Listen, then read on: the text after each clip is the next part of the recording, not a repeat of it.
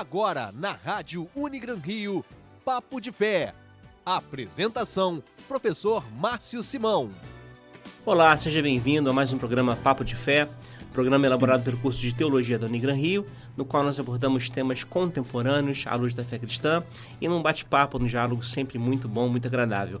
E hoje a gente tem aqui o prazer de receber a professora Neidiana Pereira Ramos, é, que possui graduação em Filosofia pela UERJ, em Pedagogia e Psicopedagogia pelo Instituto Isabel e mestrado em Educação pela Unirio. E também é professora aqui da Unigran Rio, no curso de Pedagogia, e assistente de coordenação do curso de Pedagogia. Então, professora Neide, antes de tudo, muito bem-vinda. Fique à vontade aqui no nosso meio, aqui nesse programa.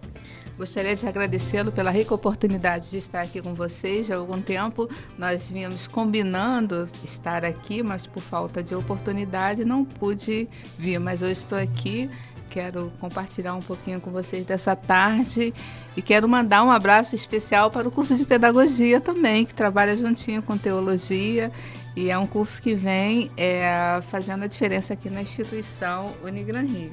Vou ter que mandar agora um abraço para o pessoal de teologia também, para ficar, né? Sem dúvida, são alunos da Unigran Rio, são nossos alunos.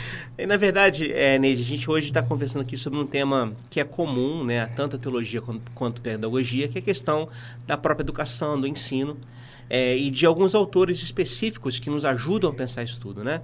Eu queria, na verdade, começar com uma pergunta, assim, em linhas gerais e de forma mais ampla, é, perguntando o seguinte: que relações você acha que existem entre teologia e pedagogia? Como é que a gente podia aproximar esses dois cursos? É, eu acho que existe uma palavra que ela pode ser comum aos dois cursos, às duas formações, que é o cuidado com o outro, a escuta do outro, né? Você escutar o outro, pensar o outro através da proposta do diálogo, né? E a, tanto a teologia, a proposta da teologia, a proposta da pedagogia é dar esse ouvido ao outro, né? E dar oportunidade, a vez ao outro, de se colocar, de participar, é, de maneira que ele se torne sujeito autônomo, livre e que possa é, transformar uma realidade social. Porque, na verdade, a educação ela, ela é isso, né? Assim, o objetivo da educação principal e talvez é, um dos principais ou, ou o principal é levar a autonomia, né? Ou seja, conduzir o indivíduo à autonomia, isso, não é isso? Isso, isso. Fazê-lo pensar. E aí eu vou trazer a discussão o filósofo Nietzsche, né, que dizia o seguinte, que você tem que conduzir o aluno o discípulo, mas vai chegar em algum momento que você vai precisar cortar o cordão umbilical para aquele teu discípulo caminhar. Então é a educação, a pedagogia, a proposta da teologia também, libertar-se, né, o libertar-se de si, né, você se colocar à disposição de para que haja um movimento e se devir para uma transformação social, para uma transformação anterior do próprio sujeito. É, no curso de teologia, às, às vezes a gente encontra algumas pessoas que têm uma, uma percepção do curso como se fosse um pacote fechado de informações, né? Ou seja, eu vou no curso para aprender aquele pacote já pronto, com as respostas já dadas. E a gente tenta, na medida do possível, falar que não, teologia não é isso. Teologia, na verdade, é o caminho de questionar as coisas, né? É, pedagogia também passa por aí? Sem dúvida. Não é possível pensar a questão da educação sem pensar nas problematizações, sem pensar inicialmente no estranhamento, né? Porque o que, que faz o professor? O professor vai trazer uma questão, a partir dela a gente vai trazer outras questões, vai provocar o aluno a pensar. Então, é papel do professor agir dessa maneira. O professor, ele ensina. O professor tem um conhecimento, o professor estudou um pouco mais do que o aluno, mas ele não é o detentor do saber e dos saberes. Então, ele precisa dar ouvido ao aluno, dar voz ao aluno. À medida que ele vai dando essa possibilidade, o aluno vai crescendo e vai se tornando autônomo. Engraçado, você falou já umas duas ou três vezes sobre arte de escutar.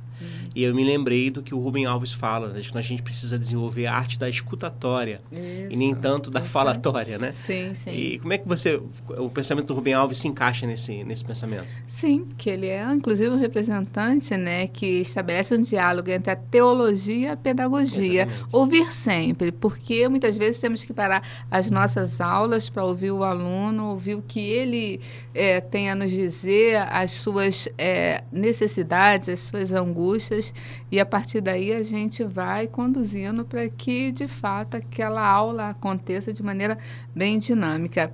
Então, o ouvir o aluno para mim é condição sine qua non. O professor, hoje em dia, ele é colocado como mediador. O professor também é um mediador, mas ele também ensina. Né? Ele uhum. também aprende, né? Ele não é só o que ensina, como dizia o velho Guimarães Rosa, mas é aquele que também aprende. Mas é o, o professor que tem que estar tá ali é, dando o seu jeito, ele vai criando estratégias para que possa alcançar a todos os alunos.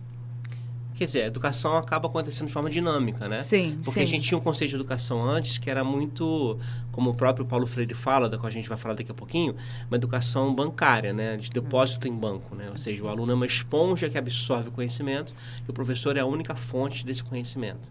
E a gente tem superado isso, né? pelo Sim. menos aparentemente superado isso, né? Sim, com certeza. É, hoje a proposta é que o conhecimento ele seja transversal, né? É, o pensar ele tem que estar em todas as áreas do conhecimento.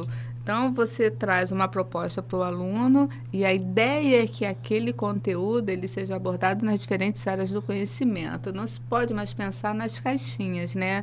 A caixinha da matemática, a caixinha da, da, da própria filosofia ou da biologia, né? Mas todas essas disciplinas, elas são importantes. A questão é que como vamos é, dinamizar a proposta educacional para que ela seja uma, uma proposta que atenda às especificidades da sala de aula. Porque hoje a gente tem a inclusão, né? E incluir o aluno é torná-lo permanente na instituição, não só possibilitar a acessibilidade, mas que ele permaneça na instituição e faça um diferencial na própria instituição, né? que ele possa participar ativamente em todos os setores.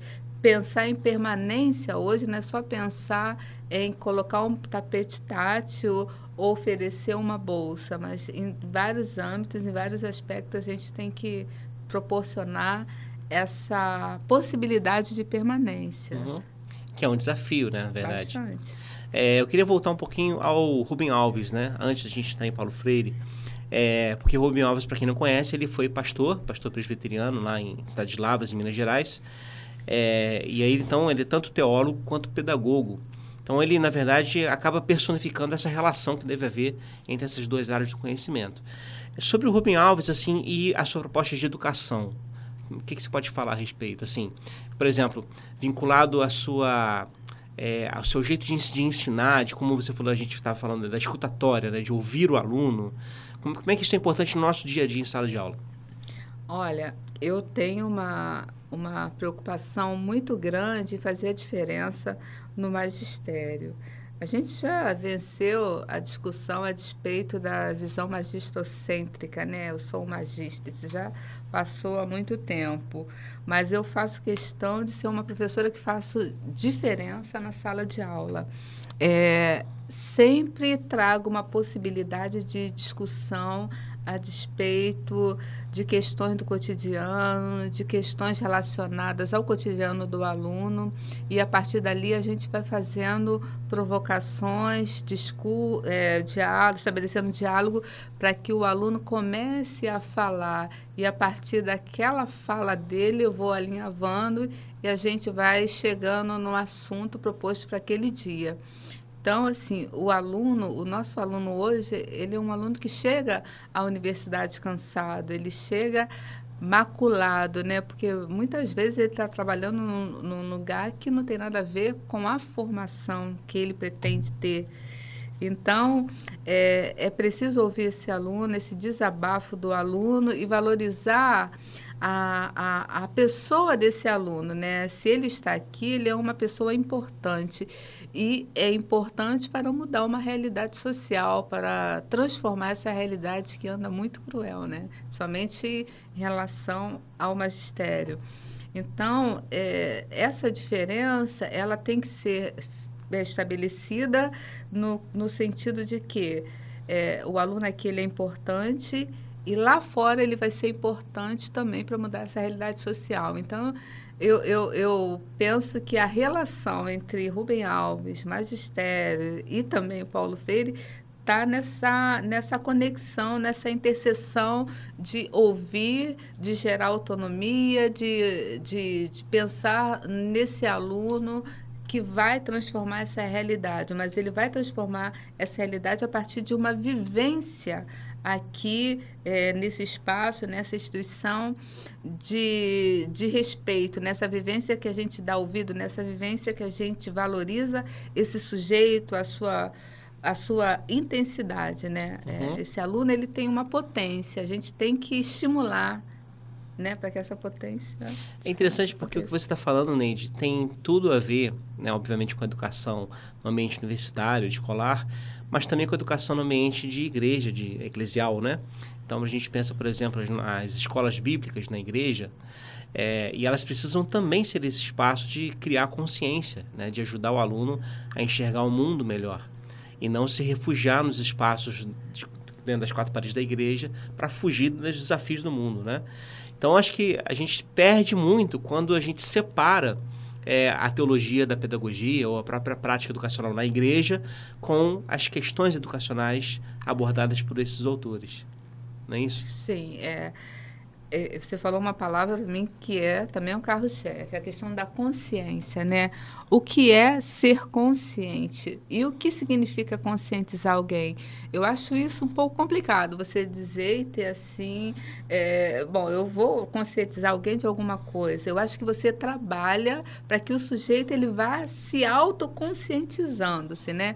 E a proposta de Paulo Freire é essa, né? Você é, reconhecer-se nesse espaço né? E aí, a partir desse reconhecimento de si, você pensar no outro, porque Paulo Freire ele pensou não só no sujeito individual, no sujeito singular, mas no sujeito plural, no sujeito que lida com outro, no sujeito que quer estar com outro e, e que estar com outro significa mudar o mundo, mudar o outro, né? Então, é, quando a gente fala hoje que Paulo Freire é marxista. Paulo Freire não é marxista. Nem o próprio Marx foi marxista. E nem Paulo Freire foi comunista, é um equívoco muito grande. Eu acho que o pessoal está precisando ler os grandes clássicos aí de literatura, como Capital, Ideologia Alemã. Isso falo com muita tranquilidade, porque se posso hoje estar aqui falando disso, é porque eu também li algumas coisas sobre isso. Né? Talvez até tenha que ler mais, porque o saber não ocupa espaço. Né? A gente precisa entender o contexto para poder é, discutir e anteriormente ter essas leituras. Então, é, o, essa questão da consciência, quando o sujeito ele se conscientiza da condição que ele está, ele vai querer mudar aquilo ali. E é isso que tem que ser, não aceitar essa condição de subserviência, não ser apenas um sujeito mero reprodutor das ideologias estabelecido por, pelo um poder autoritário autocrático. O sujeito, ele pensa e ele precisa ser ouvido e ouvido para que se transforme uma realidade social, para que todos possam participar, né? E abaixa as desigualdades sociais, né? Perfeito. Educação libertadora. A gente vai voltar a trabalhar isso no próximo bloco, mais especificamente sobre Paulo Freire, é, porque de fato ele é muito desconhecido ainda, a sua pedagogia, embora seja criticado é, por muita gente que não leu nada sobre ele. Exato. Daqui a pouco a gente volta então com o nosso segundo bloco, do Papo tá de bom. Fé. Ooh.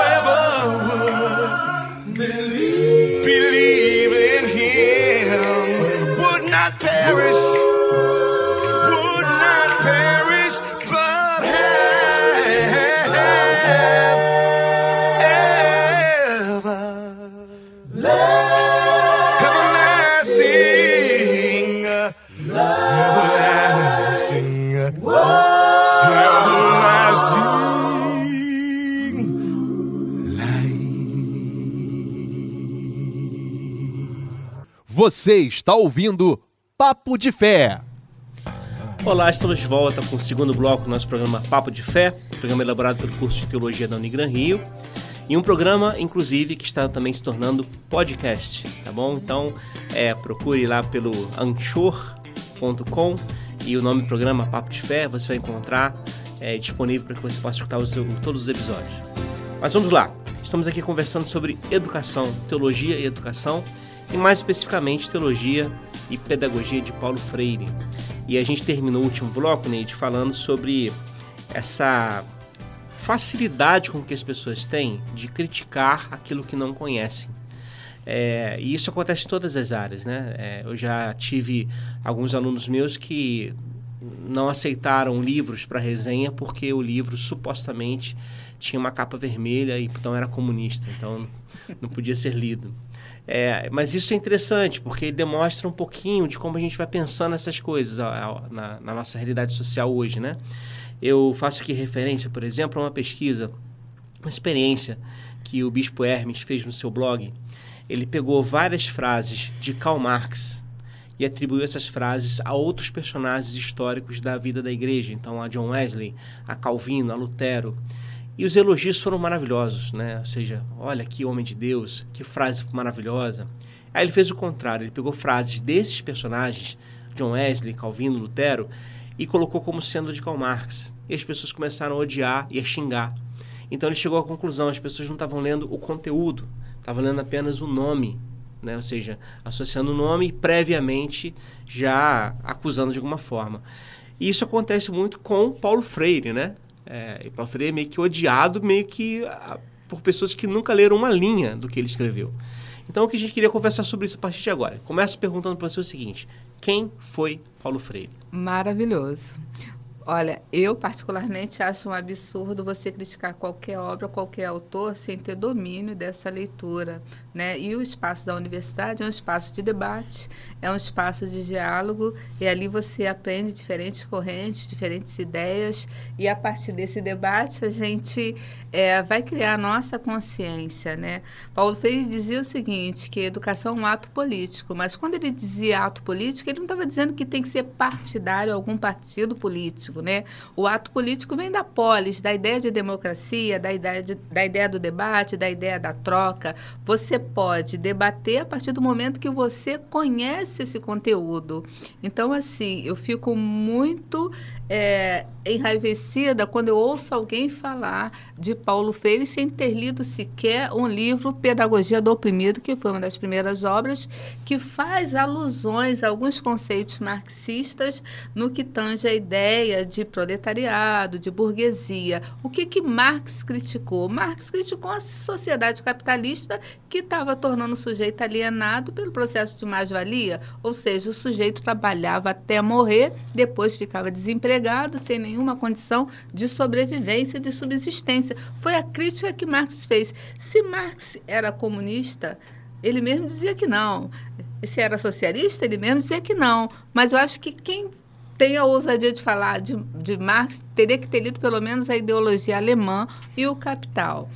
É, eu não sou marxista, mas acho que a perspectiva de, de Freire ela vai na contramão dessa ideia de, de, de conteúdo a qual é jogado em cima do aluno, né? É, e esse aluno não tem nenhuma possibilidade de pensar sobre o que está sendo colocado para ele. Né? A prática Paulo Freire ela perpassa pela ideia, é, pela proposta do diálogo, né? Foi, foi em Angicos, né? Ele, ele é, atraiu pelas suas discussões alguns adultos e dentro de uma roda de conversa ele percebia a palavra que mais se repetia ali né? Vamos supor, panela. Aí panela era desmembrada e a partir de panela outras palavras eram criadas. E, e eram ali. palavras a partir da realidade Do do, do- cotidiano. dos alunos, né? Exato. Isso que é importante que eu percebo como, como central no Freire, quer dizer, não apenas isso, mas uma das coisas centrais, que ele faz a sua, a sua proposta de ensino, de alfabetização, a partir do contexto real, concreto, de pessoas reais e concretas. Ele não pega palavras abstratas, são inclusive mais difíceis de serem compreendidas, sim, né? Sim, eu já, já tive é, oportunidades ricas na minha vida, porque eu comecei, eu nunca saí de dentro da sala de aula nem da escola. Então, a minha turminha menorzinha foi de Jardim 1. Nunca peguei maternal, mas foi do Jardim 1 após graduação. E eu trabalhei em realidades as quais os alunos não sabiam que era uma uva, que era uma coxinha de galinha. E aí você tem que traçar uma proposta de, de- que escute o aluno para você entender aquele universo. Ao, ao passo que eu já trabalhei em colégios de elite, que quando chegava na segunda-feira, meu aluno disse que tinha passado o final de semana em Orlando, na França, e eu não. Então, assim, o professor precisa se adaptar à realidade. Era isso que Paulo Freire dizia. Então, assim, muito aborrecida. Eu digo quando a igreja, quando as pessoas que desconhecem Paulo Freire dizem que ele tinha uma proposta comunista, eu queria muito entender isso, porque eu, eu quero entender o seguinte, que se Jesus Cristo era aquele que acolhia os desiguais, a minoria, e que igreja é essa que está indo contra essa ideologia, porque é uma ideologia tanto é, você pensar nas questões freirianas, como você também pensar na ideologia da direita, na ideologia da extrema-direita. Então, temos ideologias, e aí eu fico muito preocupada com isso e muito aborrecida porque as pessoas não conhecem esse campo, né? Então, assim, que igreja é essa que não quer dar ouvido ao outro, É, né? E acho que você tocou num ponto importante, que é a questão da ideologia. Por quê? Porque há uma suposta afirmação de uma neutralidade de quem faz críticas é, como essa que a gente acabou de falar, críticas injustas. Mas, na verdade, não há neutralidade. Não, É, é uma- sempre um posicionamento. sim. E aí o Paulo Freire dizia isso com toda clareza, né? Você sempre vai se posicionar. O que você precisa perguntar é se o seu posicionamento será inclusivo ou não. Exato. Mas uma posição você tem. Ao, ao, ao, é, existir, você se assume ideologicamente. Isso é É inevitável. E a gente precisa, acho que, pensar nisso. Você falou de igreja.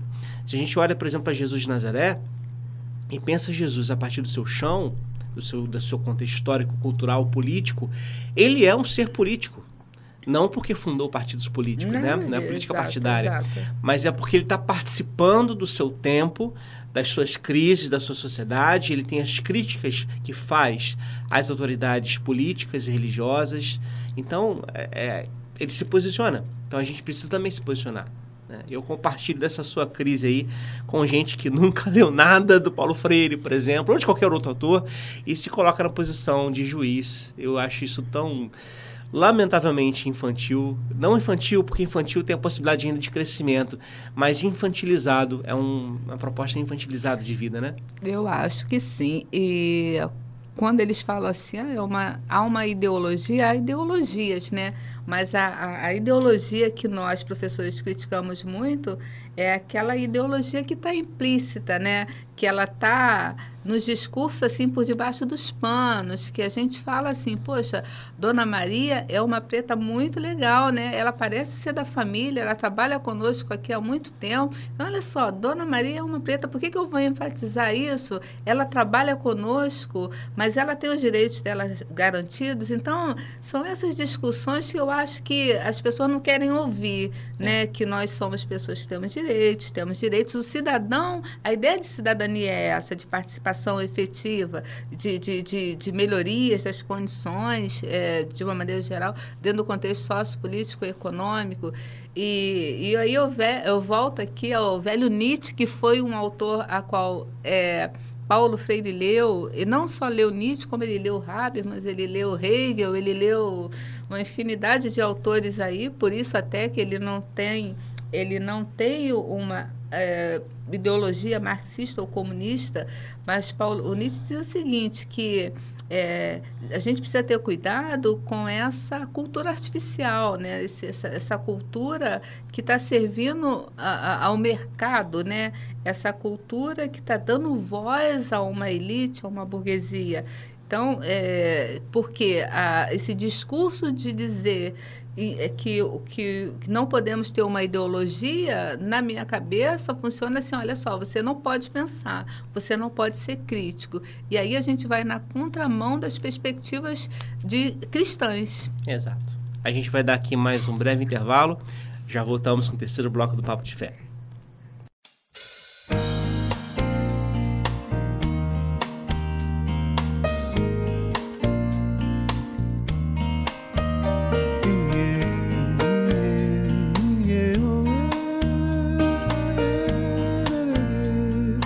Quando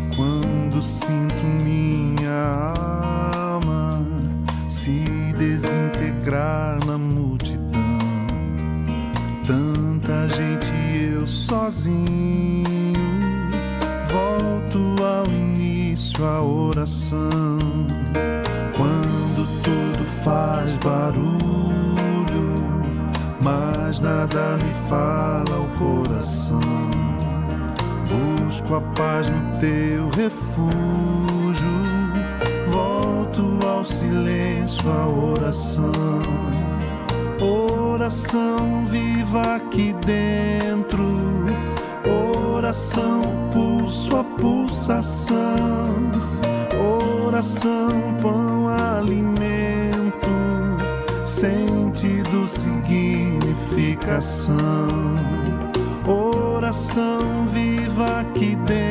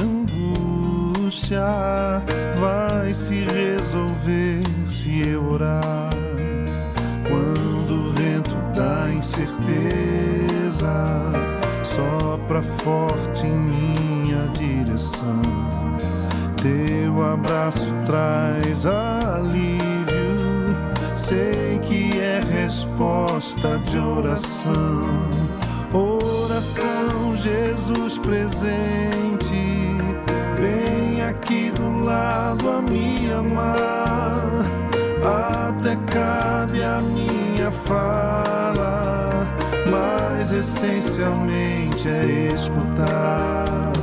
Oração, Jesus presente, bem aqui do lado a me amar, até cabe a minha fala, mas essencialmente é escutar até cabe a minha fala, mas essencialmente é escutar.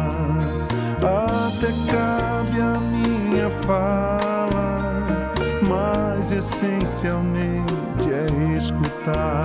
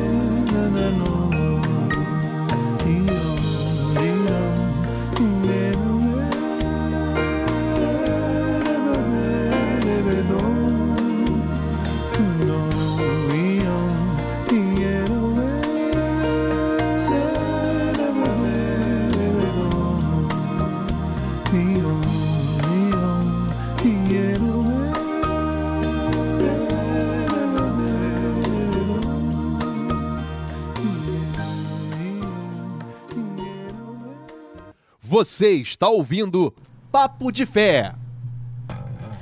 Olá, estamos de volta com o terceiro bloco do nosso programa Papo de Fé. E hoje recebendo aqui a professora Neide Ana, que está, e a gente está falando aqui sobre teologia, pedagogia e mais especialmente aqui pedagogia de Paulo Freire. E Neide, a gente estava no último bloco falando sobre como a gente percebe é, muita gente fazendo críticas a assuntos que não, não conhece, né? Então eu queria retornar aqui um pouquinho, é, porque uma das acusações que Paulo Freire recebe é de ser comunista. E a gente precisaria então pensar o que é o comunismo, né? E pensar a proposta de Karl Marx. É, Karl Marx, então, para quem não conhece, ele vive num ambiente muito complicado, né? É, e no qual a igreja, especialmente a igreja, exerce uma função de controle social muito intensa. A sua frase mais famosa é religião é o ópio do povo.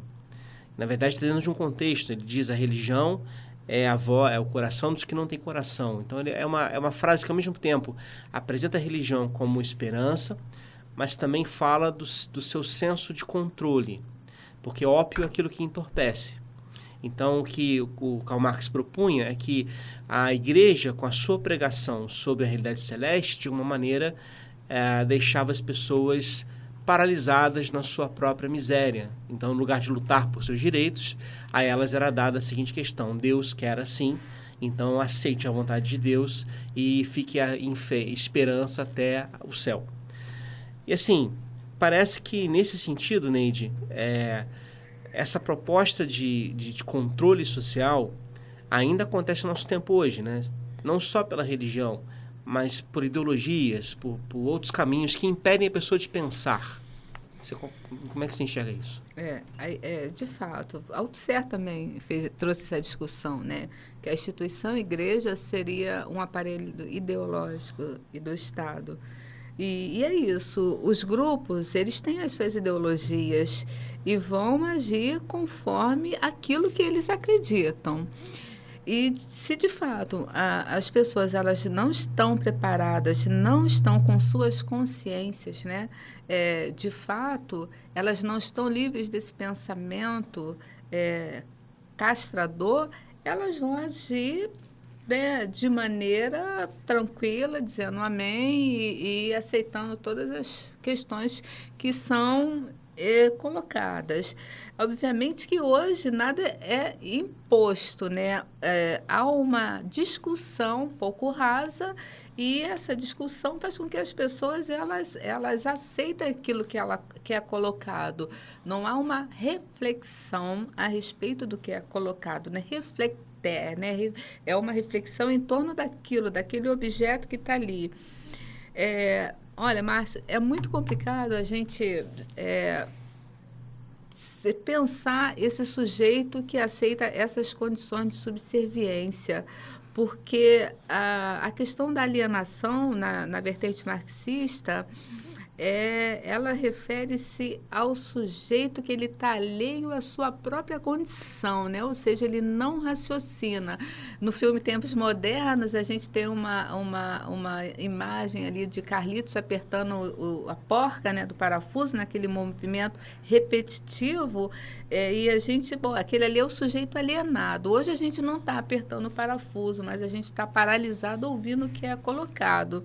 A gente está dentro da ideia da educação educação bancária. A gente abre a cabeça, o, a pessoa que está ali à frente, seja um padre, um pastor, um, um pai de santo, algum outro é, mentor espiritual, está à frente depositando aquilo, aquilo dentro da nossa cabeça e a gente não faz um movimento dialético, né? um movimento contrário, o movimento da é, do pensamento, da reflexão, o movimento da consciência. Quando Paulo Freire diz assim, educação como prática da liberdade, é isso, é você pensar sobre o que é colocado para que você não repita aquele comportamento e, se, e, e alimente a alienação. Né? É isso que, que Paulo Freire discute, discutiu, né? E tem nos seus livros aí, e as pessoas precisam ler Paulo Freire. Então, quando se faz uma crítica a, a, a, a Paulo Freire, eu acho que, que é uma coisa assim. Uh, por desconhecer aquilo que Paulo Freire falou, né? Fazer alusão, né? A questão que todo mundo usa vermelho, vai ser comunista ou vai ser esquerdista, a pessoa nem sabe o que é isso. Chega assim, eu, eu ouço essas questões e fico assim horrorizada, porque não tem sentido, não tem significado. As pessoas falam porque elas reproduzem. Infelizmente, as pessoas que reproduzem são pessoas na vertente marxista, alienadas, estão alheias a si mesmas, elas não pensam, elas reproduzem o que se fala. Né? Então, a igreja ou a escola, se agir dessa maneira, está né, tá alimentando essa proposta de educação bancária. Quer dizer, proibindo de pensar. Essa proibindo é a grande pensar, questão, né? Exatamente. E o que é. a gente não quer. Exato. proibir o pensamento, o que, que, é isso? Porque é a partir do pensamento que tem a criação, a criatividade, e só vai criar aquele que subverte. Olha que palavra pesada falar hoje isso. Mas olha só, você é numa função, você é um funcionário de uma empresa. Se você só faz o que o, que o teu chefe colocou como você para atribuição, você nunca vai sair daquilo. Se você subverte um pouco aquelas atribuições colocadas para você, você vai ser visto. Então, a ideia da subversão, na concepção filosófica, é a ideia do ir além, além daquilo que foi atribuído a você. E se você pensa a igreja ou a escola como fim, né, como primeiro degrau, está muito mal, porque é tanto a escola, a universidade como a igreja é para você sair pelas portas afora fazendo a diferença. Né? Aquela formação e aquela informação, aquele conhecimento, ele não tem que ficar dentro de você, ele tem que se expandir. Universidade, escola, primeiro degrau. Então lá fora tem que colocar isso para frente. Para quê? Só para você não, para o social. Então a perspectiva marxista é uma perspectiva voltada para as questões sociais, políticas e econômicas, todos muito bem dentro do equilíbrio.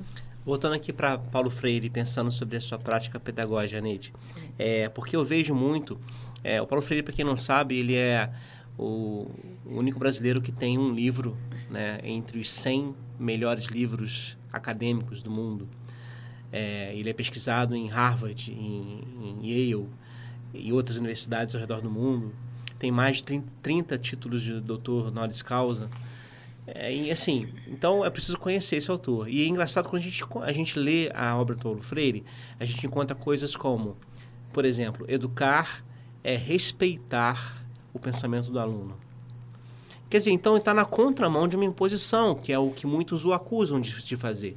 Pelo contrário, a proposta dele sempre é dialógica, não é isso? Sempre é aberta à conversa, ao espaço do outro, né? E outra questão importante que muita gente não sabe: educar é um ato ético e estético. Você precisa embelezar essa essa relação dialógica, né? Quando a gente pensa em, em embelezamento, é, não estou dizendo que existe uma concepção fechada do que seja belo, né? Feio bonito vai depender do gosto, mas a gente precisa trazer o embelezamento para a sala de aula e embelezar a sala de aula não é trazer flu-flu, é o que abrir o ouvido e escutar o outro, se colocar no lugar do outro, estabelecer uma relação de igualdade, entendendo que o professor ele é uma autoridade, ele não tem que ser autoritário, ele é uma autoridade porque ele vai responder pela turma, mas é um ato ético. Ético por quê? Porque você precisa respeitar o outro. E exige reflexão, exige porque justamente a ética é, é, a reflexão sobre a moral instituída, né? É, sobre... e, e, a moral é uma construção sócio-histórica. E você vai ter que se adequar. Em, em alguns momentos, para ser ética, preciso ser imoral. imoral. Eu lembro aqui, por exemplo, de Jesus diante daquela mulher pega em flagrante adultério, que é levada até ele. Sim. E os fariseus ordenam, né? Dizem que Moisés mandou matar essas mulheres. E aí Jesus, na, ao não apedrejá-la e ao salvá-la daquela acusação, ele está sendo imoral agindo eticamente a partir da lógica do reino de Deus, mas sim, sim. imoral no sentido da avaliação da religião dos seus dias. Sim, sim. E isso é educação. Essa, essa proposta de despertar a mente para enxergar, para abrir os olhos, né? para ver a realidade. E a partir dessa percepção da realidade, é, discuti-la, porque a realidade é uma construção social, ela não é algo que já nasceu pronto, ela não existe desde sempre, ela foi sendo feita. E aí, como diz lá o Gilberto Velho, né, sociólogo, é preciso estranhar o familiar. Então, o que é familiar a nós, a gente estranha para poder criticar. E, assim, impressionante, né? Porque na, na época de Jesus, ele agiu imoralmente, é, vamos chamar assim, né? Mas hoje muitas pessoas estão agindo dessa maneira. Olha quantos anos nós já passamos, né? Quantas questões nós já deveríamos ter vivenciado, é, trazido para dentro de nós e, e pensado sobre isso, porque a mulher adúltera. Hoje a gente tem uma diversidade na nossa sociedade. Que isso? E a gente está atacando a pedra de novo? Vai colocar lá na, no meio da, da, da praça, da água para o pessoal apedrejar? Isso é um absurdo para mim, está é, tá, tá muito distante de cristianismo, essa atitude. É, olhar o outro com a diferença. O outro tem que ser olhado com cuidado, com respeito. Isso é um ato ético, isso é um ato cristão, na minha concepção, e faço questão de dizer que eu sou protestante também, tá? Perfeito. Muito bem, a gente vai dar aqui uma outra parada e daqui a pouco a gente volta com mais papo de fé.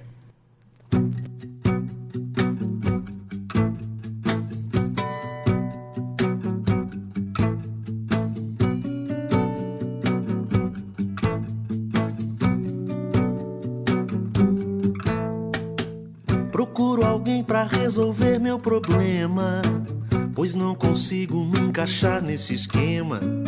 São sempre variações do mesmo tema, meras repetições. repetições. A extravagância vem de todos os lados e faz chover profetas apaixonados, morrendo em pé, rompendo a fé dos cansados que ouvem suas canções. Estar de bem com a vida é muito mais que renascer. Deus já me deu Sua palavra e é por ela que ainda guio o meu viver. Reconstruindo o que Jesus derrubou, recosturando o véu que a cruz já rasgou ressuscitando a lei, pisando na graça, negociando com Deus. No show da fé, milagre é tão natural que até pregar com a mesma voz é normal. Nesse evangeliquez universal, se apossando dos céus. Estão distante do trono, caçadores de Deus, ao som de um chofar. E mais um ídolo importado dita as regras para nos escravizar. É proibido pensar. É proibido pensar. É proibido pensar. É proibido pensar. É proibido pensar. Procuro alguém para resolver é meu problema. Pensar, pois não consigo me encaixar é nesse esquema. Pensar. São sempre variações do mesmo é tema. Proibido pensar. Meras repetições. É proibido meras repetições. É proibido repetições.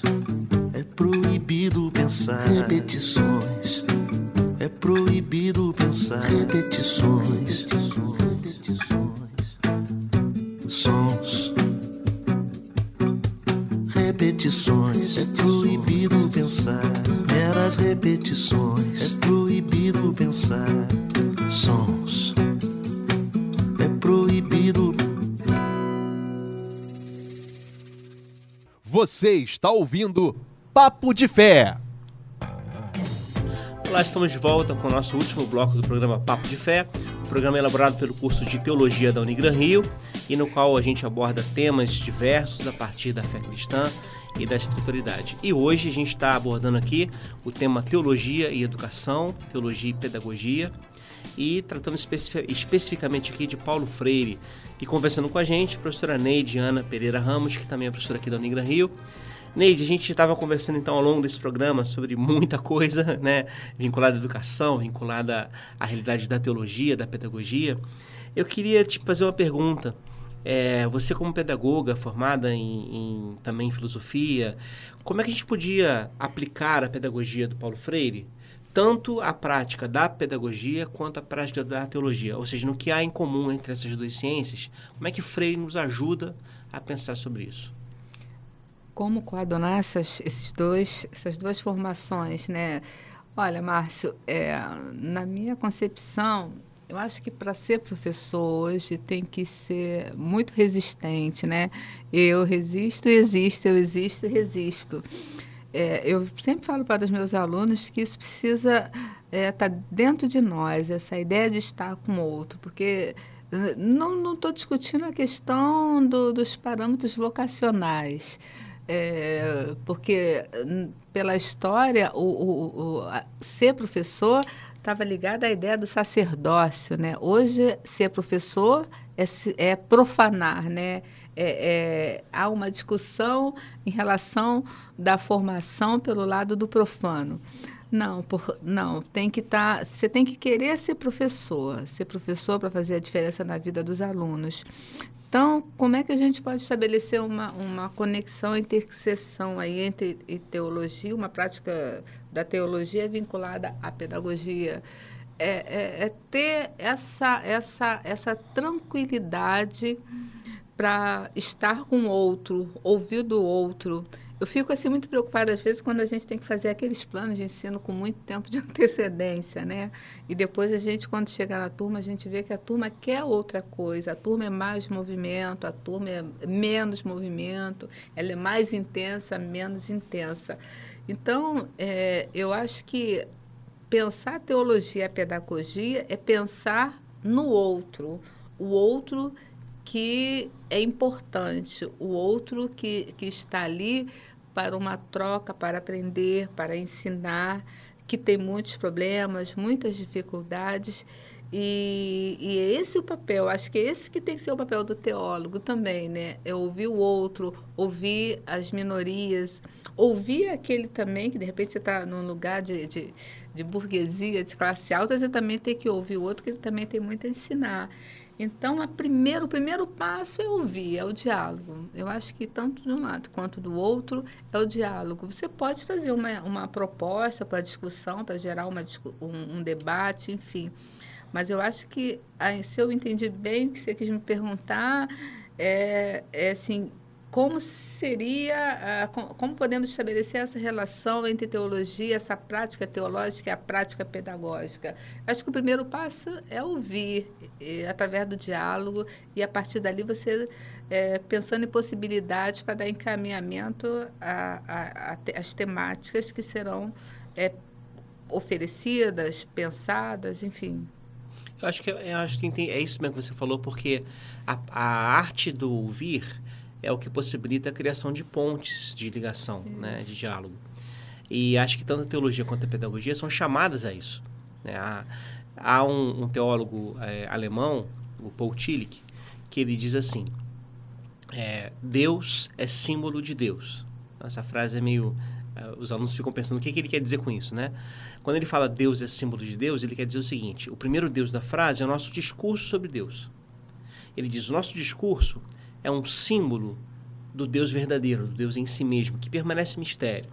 O que ele quer dizer com isso é que a nossa teologia, é, por mais que seja é, doutrinariamente correta, segundo alguns critérios, ela não pode dar conta de expressar Deus em si mesmo. Ela é sempre um discurso menor.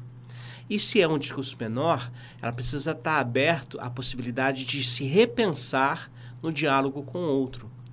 E acho que nesse caminho aí que a pedagogia do Paulo Freire é, vai na veia desse processo, né? Sim, Porque sim. Freire propõe essa discussão, né? Essa abertura, essa questão de o conhecimento não nasce pronto, ele é construído, de que o futuro não é algo inexorável, mas é algo provisório, é algo que pode ser mudado, não é isso? Isso. E, bom, o que a gente não pode é, esquecer, e quando, quando a gente fala vou dar ouvido ao outro, né, estabelecer esse diálogo, a gente tem um objetivo de que aquele sujeito que é singular, ele cresça, ele avance. Eu começo ali por baixo, mas eu quero levá-lo lá para cima, né? E, e, ele precisa querer, mas como é que ele vai querer se eu chego de maneira impositiva dentro de uma sala de aula, hum. colocando as regras, estabelecendo um monte de, de critérios já avaliativos que tem que ter nota? É obviamente que, que existe essa questão também, mas a gente tem que ir devagar para que aquele sujeito ele permaneça. A ideia da permanência ela tem que ser assim para sempre. Agora, uma, uma questão que, que eu tenho observado na nossa atual conjuntura é que se não, não se fala em Foucault, né? O, Foucault também era um cara muito bom para ser discutido nesse contexto, Uhum, né? Porque me parece que a sociedade, né, um- uma minoria da sociedade está querendo que os nossos corpos sejam docilizados, né? Que parece que a gente está vivendo uma sociedade de controle no panóptico, né? Que a gente não pode falar algumas questões porque as pessoas já caem de pau em cima da gente, né? Então acho que Foucault trata muito bem essa questão quando ele faz a análise dos, dos discursos, né? O que está por trás desse discurso de moralidade? Que moral é essa que estão querendo? É a moral do rebanho, né? Todo mundo vai dizer amém, amém, amém. Não, vamos nos posicionar, vamos eh, nos colocar porque a crítica ela, ela fomenta uma discussão bacana com a democracia. Quanto que a gente avançou né, na, aí durante esses anos? A, a galera veio para a universidade, né, trabalhando de igual para igual, porque, poxa, antigamente era muito excludente, o pessoal precisa entender isso. Como era difícil chegar numa universidade. Eu cheguei, mas foi, era muito difícil, muito difícil você ter acesso à universidade. E hoje a gente tem muita gente dentro da universidade, nos diferentes espaços, e a gente não pode perder isso, porque para mim isso é uma concepção cristã, isso é um ideário cristão. Você é, trazer todo mundo para você. Então, isso, isso, não, isso não pode ser maculado, né? Isso está nas veias do professor. Isso, eu fico assim, aflita quando eu vejo um aluno que não quer nada na sala de aula. A gente precisa conversar com ele. É a mesma coisa, assim, você que é pastor, uma ovelha que falte ao culto, né? Tem que se preocupar com esse, com esse diferente. Por que, que ele está faltando? Por que, que ele tirou nota baixa? Vamos lá, vamos conversar com ele. Às vezes ele está doente, às vezes ele não tem dinheiro para pagar a passagem, para ir ao culto, para ir, para ir às aulas. Então, educar é isso, é, é, é- é ter essa, essa escuta mesmo, de fato, para, o- para o outro. Né? Perfeito. Queria te perguntar também o seguinte, Neide. Para quem deseja estudar pedagogia e teologia, né? Tanto para quem ainda está pensando em ingressar na universidade para fazer esses cursos, como para quem já está no meio do caminho, como para quem já está já a caminho de se concluir o curso. É, que conselho você pode dar para essas pessoas? Não desanimar nunca. Ser professor é, é uma profissão, para mim, maravilhosa, magnífica, porque todo mundo começa a partir de um professor, né? né? Seja qualquer formação, aí tem que passar pelas mãos do professor. E não desanime. Eu acho que a gente está vivendo um momento difícil, mas isso vai mudar. Vai haver algum colapso aí que vai dar uma reestruturada na sociedade e que as pessoas vão querer ser professores, né? Ah, Professoras. É, acho que não vai acabar. Eu acho que assim estamos vendo uma onda um pouco difícil, mas isso vai passar. Vamos ser professor. Temos a oportunidade de fazer a diferença na sala de aula, na sociedade de um modo geral. É, não existe e não existirá nenhuma profissão que não tenha que passar pela mão do professor, né? Podem é, discriminar os cursos de licenciatura, podem colocar lá para baixo, mas professor é professor. E para mim é a melhor profissão do mundo. Não tem, não e, tem outra. e o Paulo Freire dizia Seja uma coisa professor, interessante. cara. A, a partir do que você falou, Paulo Freire lembrava sempre de que educar é manter a esperança. É. Né? Esperança para sempre. Porque a esperança é aquela, aquela, aquela força que, que, que deixa claro que a história ela é construída, ela não é dada. Né? Não é um como ele mesmo diz, né? o futuro não é um futuro dado, é um futuro a ser refletido, a ser Isso. repensado, inclusive. Né? Isso. Por isso a gente precisa se indignar, achar antinatural o que é antinatural. A gente não pode naturalizar tudo, a gente tem que se indignar, porque é a partir disso que a gente vai ter forças para lutar e para modificar. Né? E vamos nos preocupar com o outro. A gente está ficando muito egoísta. A gente precisa ser solidário. Neide, quero te agradecer muito pela presença aqui no nosso programa. Enriqueceu demais essa discussão. Nossa. Voltará mais vezes. Ah, muito obrigada. Foi uma rica oportunidade, né? Uma oportunidade da gente esclarecer algumas dúvidas. Eu tenho me colocado à disposição em vários setores para esclarecer. Em certos momentos a gente briga, em outros momentos a gente fica tranquilo.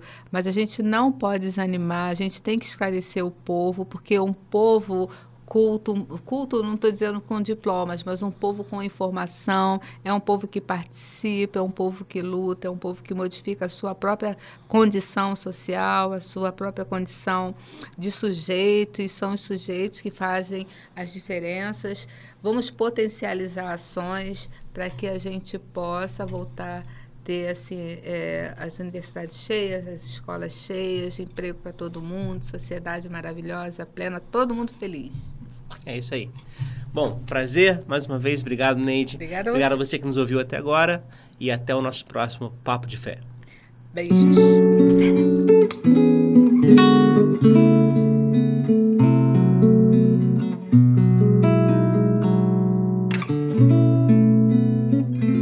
Te vejo poeta nasce o dia e no fim do dia, quando a noite vem, te vejo poeta na flor escondida, no vento que instiga mais um temporal. Te vejo poeta no andar das pessoas, nessas coisas boas que a vida me dá. Te vejo poeta na velha amizade, na imensa saudade que trago de lá. Tua obra de arte destaca-se a parte numa cruz vulgar, custando o suplício de teu filho amado, mais alta expressão do ato de amar, contudo um poema, tua obra de arte destaca-se a parte numa cruz vulgar, custando o suplício de teu filho amado, mais alta expressão do ato de amar.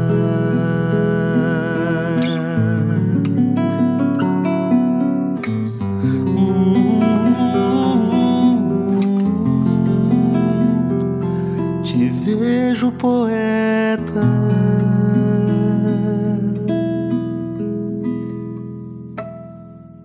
Papo de Fé. Apresentação: Professor Márcio Simão.